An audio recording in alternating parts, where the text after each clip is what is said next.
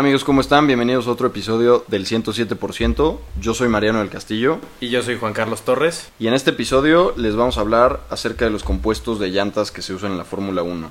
Tal vez algunos de ustedes han escuchado eh, acerca de esto, ¿no? Que es, pues, y a veces no sabemos qué es, ¿no? El, el compuesto de la llanta, pues ahorita les vamos a explicar a grandes rasgos qué es. Posteriormente vamos a complementar mucho este episodio con, con el episodio de las estrategias para que también puedan entender un poquito más ya en carrera cómo, cómo influyen estos compuestos. Pero bueno, vamos a empezar desde lo básico. Sí, prácticamente, eh, pues en cualquier coche, ya sea de calle o de carreras, pues la llanta es lo más importante porque es el único elemento que, que en realidad está en contacto con, con el suelo. Entonces, mucha gente no le da tanta importancia, pero bueno, tienen que saber que, que es muy importante y sobre todo en carreras, ¿no? De eso depende, eh, hay mucha gente que no cree, pero de un compuesto, eh, porque ahorita explicamos el du- compuestos duros, compuestos suaves, pero puede haber hasta 3 a 5 segundos de diferencia en tiempos de vuelta, entonces, pues sí es, algo muy importante. Y bueno, en Fórmula 1 eh, hay una serie de compuestos que van desde los compuestos de seco y los compuestos de lluvia. Eh, los compuestos de lluvia son llantas como las que vemos nosotros en coches de calle con dibujo, que esto sirve para eh, evacuar el agua, ¿no? Y evitar que pues, el coche se, deslice, etcétera, ¿no? Y de estos hay dos, que es, es el compuesto de lluvia, que es completamente para cuando sí hay suelo muy húmedo, y compuesto intermedio, que es una combinación entre un compuesto blando y digo un compuesto liso y un compuesto de lluvia, que bueno, es para cuando hay eh, no hay tanta humedad en la, en la pista y bueno, pero también sirve cuando, cuando hay como ciertas gotas de lluvia, etcétera, ¿no? Pero yendo a los compuestos, eh, los compuestos lisos, hay dentro de la Fórmula 1 hay cinco compuestos que van del C1 al C5, que es C1, C2, C3, C4 y C5. Y estos van del más duro al más blando pasando por el compuesto medio. Entonces, eh, todas las carreras de Fórmula 1 eh, la, Pirelli o y junto, en conjunto con la Fórmula 1 decide qué compuesto se va a usar en esa fecha. Es decir, si se van a usar, eh, siempre son tres compuestos dentro de ese rango de cinco, de, cinco, de cinco compuestos que son del C1 al C5. Pueden decidir si se usan del C1 al C3, siendo el C3 el más duro, del C2 al C4 el más blando, perdón, y del C2 al C4, que es eh, igual un poco todavía más blando, o del C3 al C5, que el C5 es el compuesto más blando. Y bueno, el, el C1 y C2 son compuestos duros, que son los, estos los reconocemos por eh, una línea blanca en el exterior de la llanta. El C3 es un compuesto eh, medio, que es el, el compuesto amarillo, y el C4 y el C5 son compuestos rojos. Y, bueno, como ya mencioné, el C1 es el, el más duro y, y C5 el más, el más blando. Justamente. Ahora, ¿cuál es la diferencia entre un compuesto duro y un compuesto blando, no? Porque tal vez que tú, tú si estás escuchando esto y no sabes cuál es la diferencia, pues tal vez te daría igual, ¿no? A ver, vamos a explicar ese tema. Eh, cuando hablamos de un compuesto duro, estamos hablando de que efectivamente el hule de la llanta es más duro. Importante resaltar aquí que, como, como dijiste hace rato, Juan Carlos, todas las llantas de seco de Fórmula 1 son slicks, o sea, son lisas. No es por el desgaste que se vean así lisas. Así son las llantas y esto es con el objetivo de tener una mayor superficie de contacto. Entonces, si tengo un compuesto más duro, lo que va a suceder es que la llanta se va a desgastar más lento. En consecuencia, como no va a tener, eh, co- como, como no es tan blanda y no tiene tanta penetración entre, en- entre los gajos del asfalto, no va a tener tanto agarre. Entonces, pues ahí estamos hablando de una llanta que nos va a durar muchas vueltas, pero que no nos va a hacer ir tan rápido. ¿no? Si hablamos de un compuesto suave o blando, es completamente lo contrario. Ahí tenemos, pues el hule es más blando, eh, se, se encaja más en, el asfalto y, y en consecuencia tenemos más agarre.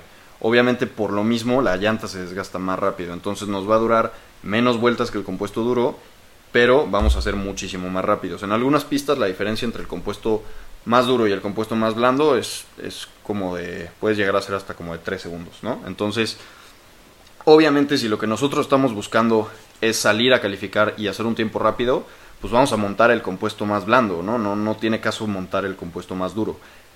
Pero por el contrario, si nosotros estamos buscando en una carrera hacer una tanda larga, estar 30 o 35 vueltas afuera en pista sin parar, pues lo que más nos conviene es un compuesto duro, ¿no? Porque si montamos el compuesto blando, tal vez sí lo podríamos lograr, pero va a llegar un momento en el que la llanta se empieza a desgastar muchísimo eh, y, nuestros tiempos sean demasiado lentos y corramos el riesgo de poncharla o de salirnos de la pista, ¿no? Sí, claro, como dices, cada estrategia de cada equipo tiene que ser diferente considerando estos factores de los de los compuestos y es por eso que luego vemos eh, pues en la Fórmula 1 como hay tantas eh, las paradas de pits etcétera son son cruciales para pues para esta parte de la estrategia vimos por ejemplo ahorita en el Gran Premio de España que que Checo iba con una estrategia diferente a Verstappen es decir que iban en compuestos distintos. Y, y bueno esto tiene que ver con lo mismo de qué tanto ritmo de carrera quieren tener eh, si quieren echarse un stint largo de eh, la mayor cantidad de vueltas etcétera. Entonces básicamente una estrategia, eh, bueno, antes que nada, es importante recalcar que dentro de las carreras de Fórmula 1, forzosamente tienes que cambiar de compuesto. O sea, si sales con compuesto suave, por ejemplo, después cuando ya terminan tus vueltas de, de desempeño de ese, de, ese, neumático, no puedes volver a entrar y montar un, un compuesto suave otra vez, amén, hasta que tú no cambies de, de compuesto, es decir, de suave a duro o de suave a intermedio, de, suave medio, perdón, o viceversa, ¿no? Tienes que meter, intercalar los, los compuestos al menos una vez en toda la carrera. Por eso vimos en la carrera de Miami, si no me equivoco, a Alex Albon, que se echó casi toda la carrera con compuestos eh, duros y prácticamente en la última vuelta eh, metió compuesto, compuesto blando, que bueno, él pudo haber terminado con toda la carrera con Sí, compuestos duros, parada pero obligatoria. es una parada obligatoria exactamente. Sí, igual también se pueden hacer muchas paradas con el mismo compuesto y hasta el final cambiarlo, ¿no? Pero sí, la, la regla especifica eso, ¿no? Que se tiene que, que cambiar el compuesto al menos una vez. Sí, y esto de los tipos de compuesto lo vemos principalmente nada más en Fórmula 1, ¿no? No sé cómo era tú que corriste Fórmula 4. Supongo que no era no tienen tanta diferencia de compuestos, no es como un compuesto solamente Sí. reglamentado para todos, ¿no? Sí, es solo un compuesto en, en Fórmula 4 y pues ahí es más sencillo, ¿no? Porque no hay paradas en pits, entonces pues no, no es tan... No, no influye tanto. Digamos, en, en categorías ya mucho más grandes como Fórmula 2, ya hay compuesto, hay dos compuestos me parece, ¿no? El, el Option y el Prime, que, que pues uno es más suave que el otro y, y obviamente se tiene que cambiar. Eh, igual, ¿no? En una, en una carrera tienes que cambiar de un compuesto a otro, pero me parece que desde Fórmula 3 para abajo ya no hay compuestos, o sea, es, es solo uno. Claro. Y sí, básicamente, en- como, como ya mencionamos, la estrategia eh, se basa principalmente en, en los tipos de compuestos que tengamos.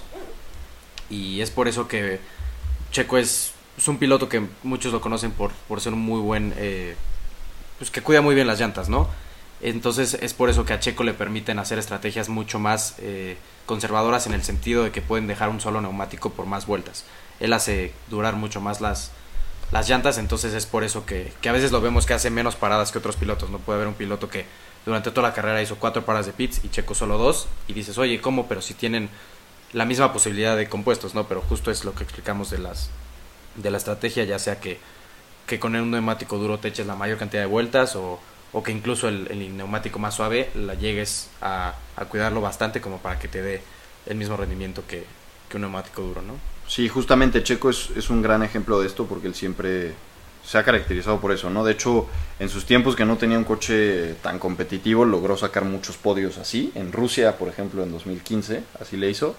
Eh, pero sí, justamente. Ahora, ese es un tema también muy importante, ¿no? ¿Cómo es que se cuidan los neumáticos? ¿Cómo es que a un piloto le duran más el mismo compuesto de llantas que a otro, ¿no? Precisamente, pues hay muchos temas ahí. Eh, si se evita si se evita bloquear los frenos como seguramente lo han visto que se, ve como cuando están frenando los coches se, se detiene por completo la llanta y sale humo eso eh, la manera de mover el volante si hay movimientos muy bruscos o hay aceleraciones muy bruscas que generen eh, deslizamiento en la parte de atrás pues todo eso va desgastando mucho las llantas no entonces para, para lograr eh, cuidar esas llantas pues hay que manejar de manera muy fino, ¿no? Así, así se le dicen en las carreras muy fino con, con todos los inputs que le damos al coche, entendiendo inputs como girar el volante, acelerar, frenar, etcétera. Eh, eso nos ayuda mucho a cuidar las llantas. Ahora, es más fácil si vamos más lento, ¿no? Claro. Pero pues en una carrera necesitamos encontrar ese balance de ir rápido y cuidar las llantas y en eso es donde gana mucho Checo, ¿no? Y también va como desde la parte del, del setup del coche, ¿no? Claro. Eh, el camber, bueno, eso lo, lo explicamos en otro, en otro episodio que es el camber, el caster, pero bueno, es más o menos la, la configuración del coche, qué tan, qué tanta inclinación las llantas tienen, qué tanto Eh, ¿Qué tan superficie de contacto? Eh, sí, la- la- los amortiguadores, etcétera, ¿no? O sea, sí es, es un tema también que influye mucho, pero pues al final también mucha de la responsabilidad es del piloto y pues nada más. creo que Eh, sería todo. Sí, esperamos que, que hayan entendido bastante bien este tema, que, que les haya servido bastante, que, que hayan atado un poco de cabos. Y eh, de todas formas, si se quedan con dudas, si quieren, si quieren saber un poquito más, con mucho gusto nos pueden escribir, nos, las pueden, nos pueden hacer saber todas sus dudas. eh, y sin problema se las respondemos y pues también son bienvenidas sus sugerencias. Eh, recuerden de seguirnos en nuestras redes sociales, ya sea personales o, o del propio podcast. A mí me encuentran en Instagram como arroba Mariano del Castillo A mí me encuentran como arroba jc-torres10 también en Instagram. y también nos encuentran como arroba el 107-bajo en, Spot- en Instagram. Pues bueno, creo que llegamos al final de este episodio y bueno, como ya dijimos, cualquier cosa, cualquier comentario que tengan es bienvenido y pues muchas gracias por habernos escuchado. Nos vemos en el próximo capítulo.